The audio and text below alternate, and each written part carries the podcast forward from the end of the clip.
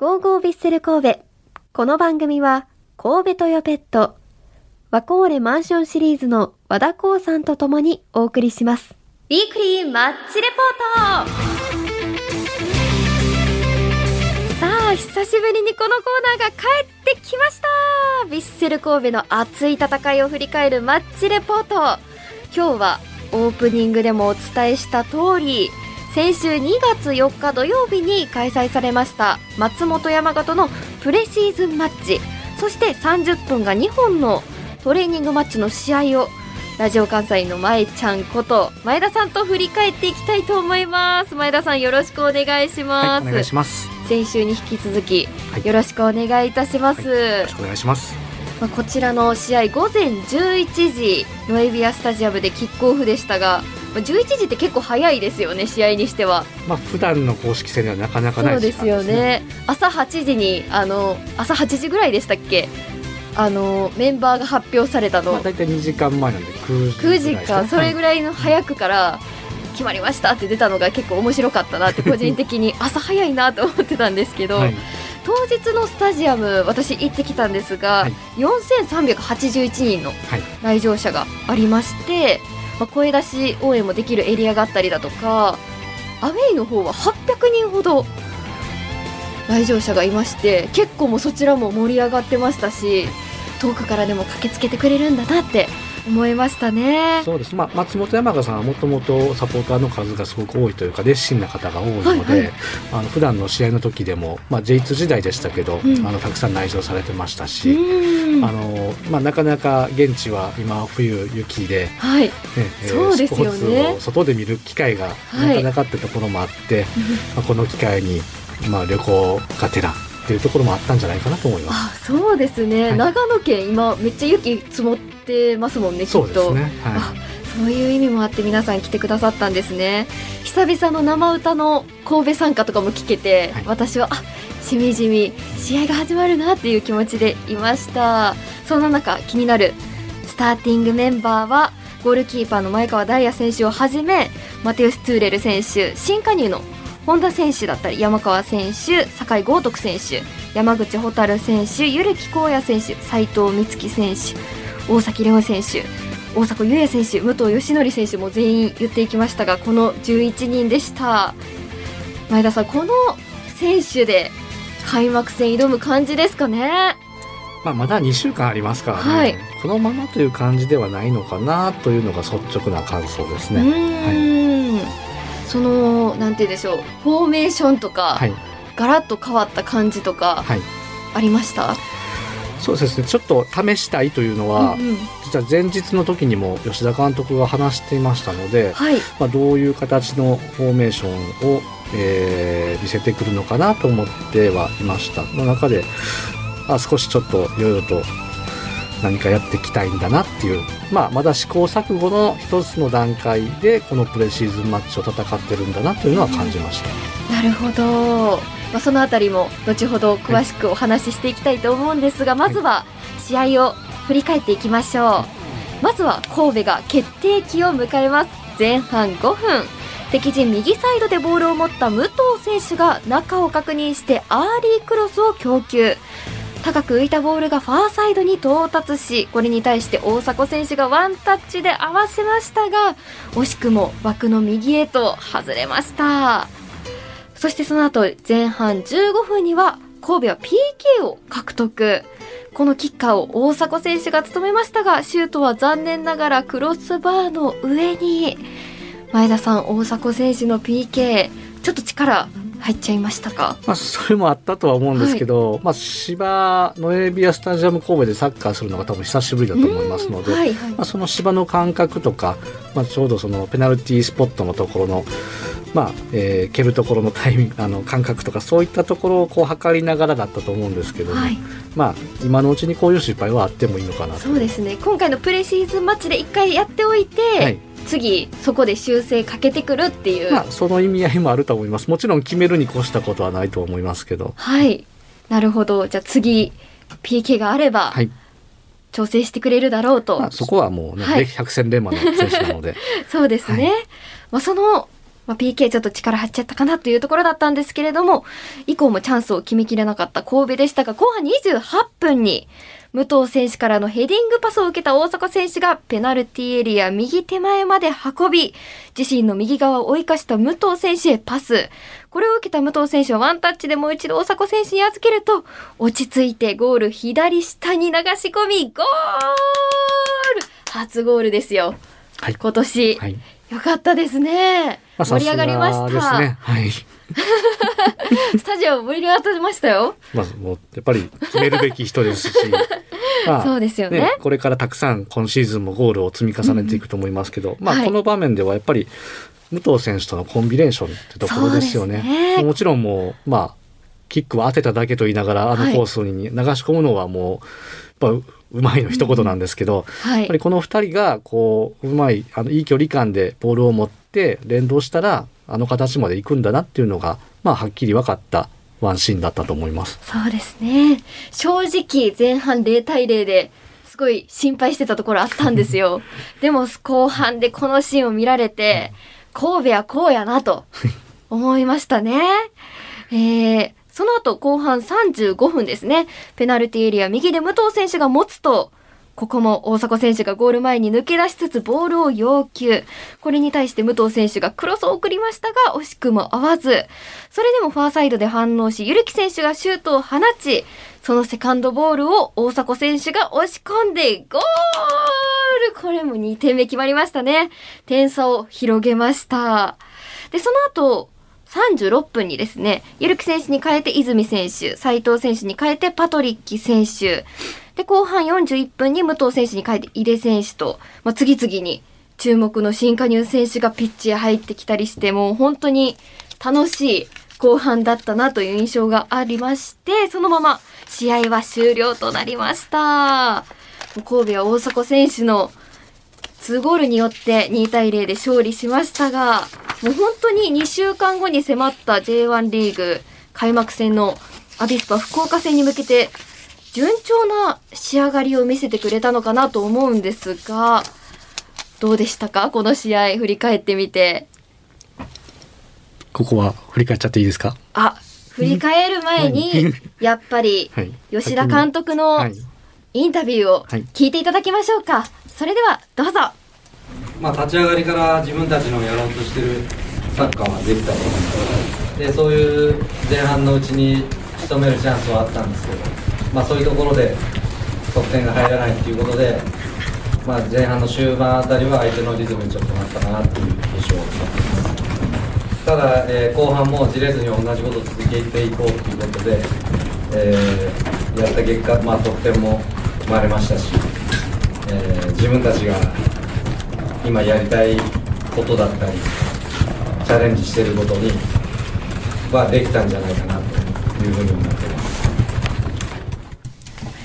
はい、吉田監督に振り返っていただきましたが、やりたいことをやってきたはいこの試合だったってお話ししてたんですけど、はいまあ、今年ずっと取材というかインタビューを聞いていると、はいやっぱりこうアグレッシブなはい。試合を心がけているっていう、まあ、昨年とのちょっと違いを出してきてるのかなと思うんですがそのあたり前田さんどうでしたか？まあ基本的には監督も言っているんですけど、はい。ベースは昨年後半の、えー吉田監督が就任して、うん。えーチームがずっと、えー勝ち星を挙げてきた時の戦い方がベース。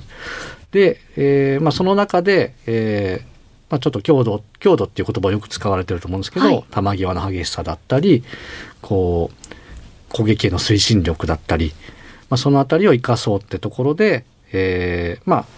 新加入ですけど、まあ、斉藤選手だったり、まあ、うん。あとはまあずっと、えーチームの柱の山口選手だったりそのあたりの走力とかを生かすような、えー形を、えー作っていたのかなと、うん。まあ、この試合ではそういう感じはしますね。はい、なるほど。結構運動量がいる戦い方にはなってきますよね。そうです結構ハードだなっていうイメージはありますし、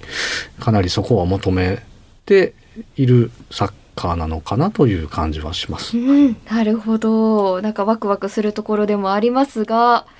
まあ、やっぱり先ほど前田さんからもありましたが、大迫選手と武藤選手のはいコンビネーションは、やっぱり今シーズンもあの形が期待されるんでしょうか？そうですね。今回、えー試合の中では、えー4まあ、変則の433っていう形で、えー前の3枚、えー、ゆるき選手大迫選手、武藤選手みたいな感じだったんですけど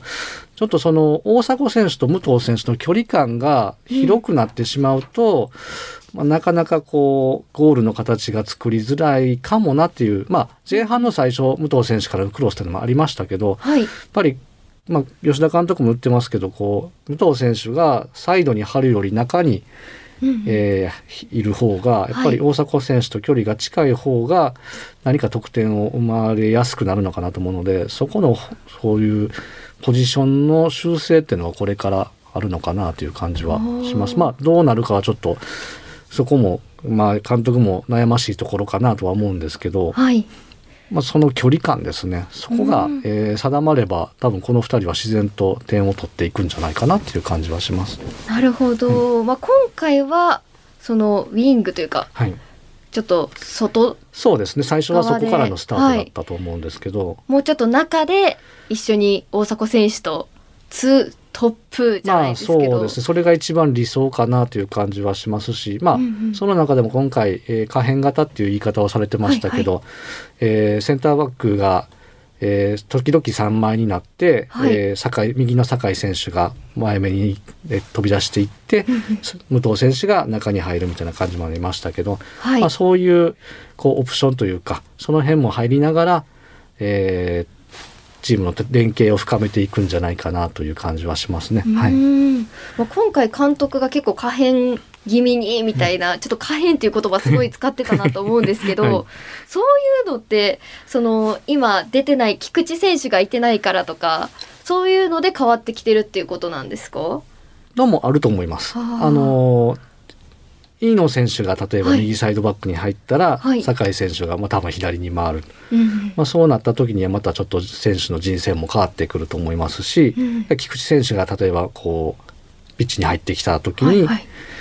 まあ、そうしたら、えーまあ、トゥーレル選手の2人のセンターバックでも十分やれるってなったらもっと両サイドが攻撃的になったりとか、いろいろと選手によって選手の特徴によって、まあ布陣だったりはちょっと変わってくるのかなっていう感じはします。なるほど、はなんかちょっともう書きながらじゃないとついていけないぐらい難しいお話になってきてるんですけど、まあ、はい。今回で言うと、はい、本田選手が、えー左でしたっけ？左サイドバックですね。左サイドバックでい。たことによってまたそういう可変気味な。そうですね。本田選手自身が、えー左サイドバックとセンターバックができる選手なので、はい、まあ、えー去年までいた小林祐希選手、うんうん。えー若い方の小林選手のイメー3ジを、番のですねそうですね背番号3番の。はい、のイメージを、えー、たんですけど、まあ、若干こうこう本田選手が外に出たり中に入ったり、こう、まあ、連動しながら動いて、えーその辺のポジショニングを取っていくみたいな感じかなと。なるほど。はいまあ可変気味と言いながらも今回無失点ではい。抑えましたし、特になんか問題とかはなさそうな感じですよねん。でもなんですかねこう、まあ、松本山雅さんに言っては失礼かもわかんないですけど、まず相手が J3 であるということ、で J3 の開幕は3月なので、はい。実は1ヶ月弱ぐらい遅いんですよね。ってことは全然コンディションがまだこれからってところなので、まあ多分そこまでこう仕上がってないうん。中で、まあ、抑えたことはもちろんいいですけど、はい。ピンチもあったのでうーんまだまだ監督も言ってましたけど改善の余地はあるのかなという感じはします。これが J1 と戦うことになるとはいどうなるのかっていうとこそうですねろですよね。はいまあ、確かにそういうところも考えるともっともっと強くなってほしいなっていうところですよね。はいまあ、今回新加入選手も多く出場しましたがこの初めの試合ではい。前田さんが見ていて印象的だったのは、やっぱり斉藤美月選手、うん。まあもともとまあもともとポテンシャルも高いし、はい。あのまあガンバとかで、えー去年はガンバ、まあ、それまでは、えー湘南のもうレギュラー格というか、まあ途中ロシアにも行ってましたけど、まあそれでもあのやっぱりまああの即戦力はい、の名にふさわしいパフォーマンスというか、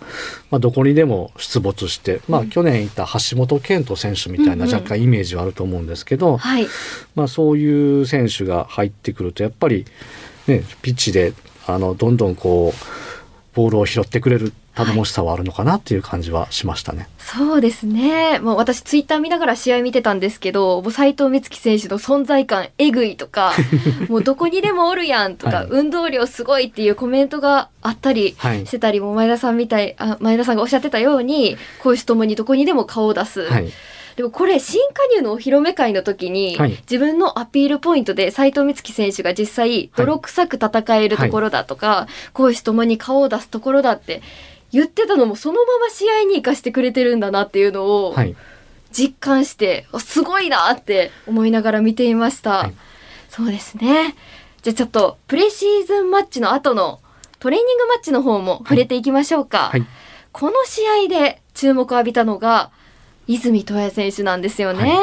1本目の前半5分神戸が自陣の左サイドでフリーキックを獲得すると初瀬選手が相手最終ラインの裏に長いボールを供給しこれに反応した泉選手は後ろ向きになりながらボールを収めて直後に再度反転？もうこの巧みなターンでマークを振り切ってペナルティエリア手前まで持ち運び、はい。枠の左下シュートを突き刺しゴールですよ。これ、はい。すごかったですよねさすがあの 近藤学人さんの後輩。琵琶湖成形スポーツ大学卒業の、はい、えー泉選手。うん、あの持ち味本当に出してたと思いますし、はい。あのまあこの辺りも含めてこの後ね、えー泉選手のコメントがちょっと流れるはい。予定みたいなのでその辺りも含めてまた話をできればなとはい。思います。では早速いきましょうか。お願いします。えーとまあ僕自身左サイドハーフしかやったことがなくて今回というかまあこのチームに合流してから右サイドハーフをやるっていう機会が多くなってきていて、まその中でも自分がやれることっていうのはやっぱりドリブルとか、まあ、スピードで突破するところとかだと思うので、それをもっとスタメン組のところで発揮できればなと思いますし、今日はそこが全然足りなかったなと思ってます。ヌービアスタジアムでやること自体がすごい嬉しくて僕はもうずっとユースの頃から憧れてる舞台だったのでその中で僕のその横断幕だったりとか掲げてくれるのを見るとやっぱ期待されてるんだなというのは思いますし、まあ、その中でもっと沸かせれるというか自分のプレーでもっとサポーターを魅了させるさせることができればいいかなと思います。今日はベンチ入りっていう形でしたけどまあスタメン争いというかレギュラー争いにもっと食い込んでいかないといけないと思いますし、まあ、開幕スタメン狙えるように、まあ、もっともっと練習からこだわって結果と、まあ、僕自身の武器をもと出してやっていければなと思います。そうですね、まあ、僕まだ体が全然細いっていうのとえっと右サイドでの感触っていうのが全然まだない状態ではあると思ってるので本当ドリブルのイメージだったりとか、まあ、そういう右サイド、まあ、だけじゃないですけど、まあ、両サイドでもっともっとこう考えてドリブルしてっていうところとそのさっき言ったフィジカル面も上げてスピードと、まあ、グイっていくところっていうところはやっぱりやっていかないといけないなと思ってます。はいまたポジションの話になりそうなんですけれども、は泉選手自身は左サイドはいが得意としてるんですけれども、まあ、監督インタビューの時にも監督は意外と右をはい。させてみたらはい。ハマるんじゃないかっていうふうにもお話ししてましたし、まあ、泉選手自身も右もできるようになったらっはてお話しされてるんですけれども、はい。前田さんから見て泉選手のはい。右サイドハーフはどうですか？いやいいと思いますね。あのーやっぱりあの縦に、えーまあ、ドリブルで突っ切れるところだったりとかもちろんあのー右足の選手がこう左から中に入ってシュートを打つっていうイメージもあると思うんですけど、うんうん。まあ、そういうプレーがひ逆になるとできなくなる。ただあのまたそれはそれで、えー、と右足を使った持ち味も出せると思いますし、まあはい。そこはもうチャレンジだと思うのとあとは左は絶対的にゆるき選手がうん。今チームにはいるので、はい、まあ、そこをいきなり脅かすのは難しいところで、うんうん。まあ、出場機会が得られやすいポジションだったりそういったところも含めて、あとは、えーパトリッキ選手も、えーもうえー右、まあ、どっちかというと彼も左が得意はいそうなんですけど、ですよね。まあ、そのあたりの含めての競争で、はいえー頭から出るのもいいかもわかんないですしなかなか去年なかったその交代でのスーパーサブ的な役割ってところでもはい期待されるかなと思います。なるほど。まあ、このプレシーズンマッチの時は、えパトリッキ選手がスーパーサブみたいな感じだったんですかね。まあ、まあ、二人ともそんな感じはあると思うんですけど、うんはいまあ、これも、まあ、どういうふうに当てはめるか。どうなってくるのか。はい、そのあたりは、まあ、飯野選手が復帰した時に、また状況は変わってくるのかなと思いますし、はい。可変気味に。うん、気味なのか、どうなるかわかんないですけど、はい。